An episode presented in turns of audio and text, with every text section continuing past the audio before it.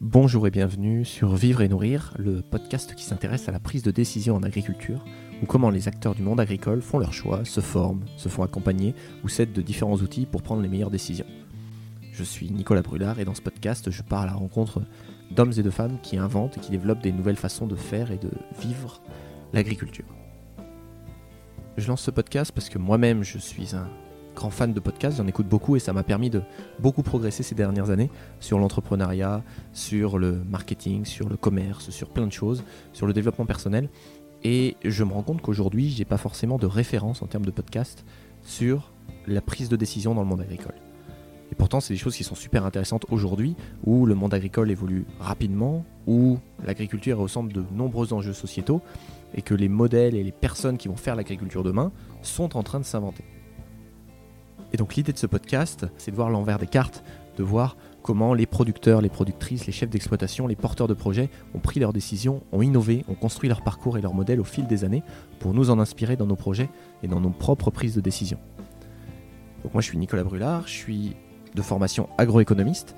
À la base je fais de l'évaluation de projets agricoles, de contexte agricole, en prenant en compte un grand nombre de paramètres de prise de décision des acteurs agricoles et des filières.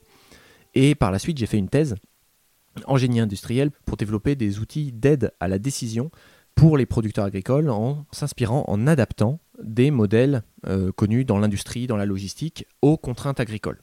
Pas dans le but d'industrialiser l'agriculture, mais dans le but de donner des outils aux producteurs, notamment en milieu urbain et périurbain où j'ai principalement travaillé, donner des outils qui permettent d'agréger un grand nombre d'informations pour prendre les meilleures décisions. Parce qu'aujourd'hui, le monde agricole euh, est au centre de plein d'enjeux, plein d'aléas et comment on arrive à prendre les bonnes décisions là-dessus. Et par la suite, j'ai fait euh, huit 8 ans de conseil au sein d'une entreprise qui s'appelle les Fermes de Galie, dans laquelle j'ai réalisé ma thèse.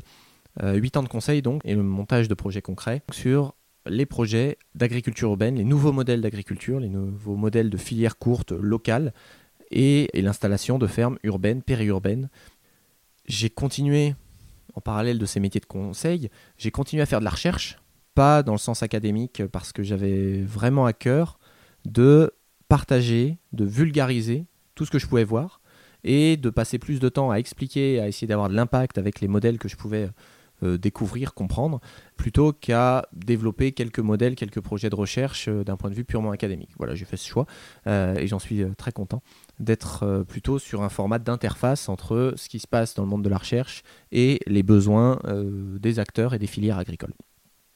Et depuis un an, je suis à mon compte sur euh, des projets d'agriculture, d'agriculture urbaine, périurbaine, etc. Mais aussi sur euh, du conseil en structuration d'entreprise et en système d'information. Parce qu'aujourd'hui, le digital peut aider beaucoup. Il y a plein d'outils qui permettent de mieux gérer, de mieux appréhender les données, les informations dans une entreprise, dans une organisation. Mais il faut que ces outils soient au service de l'entreprise et pas que l'entreprise ou l'organisation s'adapte à certains outils.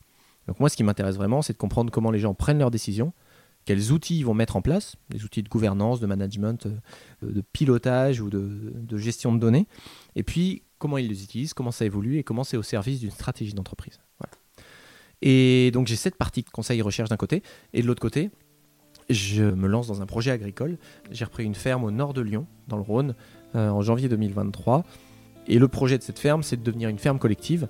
On travaille avec plusieurs futurs associés pour construire un projet euh, collectif et construire notre propre modèle agricole. Au cours des dix dernières années, j'ai eu la chance sur ces sujets de rencontrer beaucoup de gens sur l'agriculture urbaine, sur la logistique des circuits courts, sur les nouveaux modèles économiques euh, agricoles, sur les outils d'aide à la décision, de rencontrer beaucoup de gens qui, euh, qui ont testé des choses, qui ont essayé, qui ont adapté leur système, qui ont créé des nouveaux systèmes qui se sont rassemblés pour, euh, pour le faire. Et j'avais vraiment envie de partager ça parce que pour moi, ça a été des inspirations euh, très riches pour mes propres projets. Euh, ça a été des rencontres aussi humaines super intéressantes.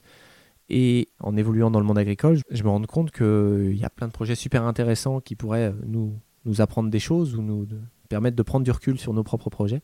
Mais le fait qu'ils ne soient pas dans nos réseaux directs fait qu'on passera toujours à côté. L'idée du podcast, c'est vraiment de, de pouvoir élargir notre champ des possibles, euh, rajouter quelques outils euh, très concrets dans la boîte à outils au quotidien.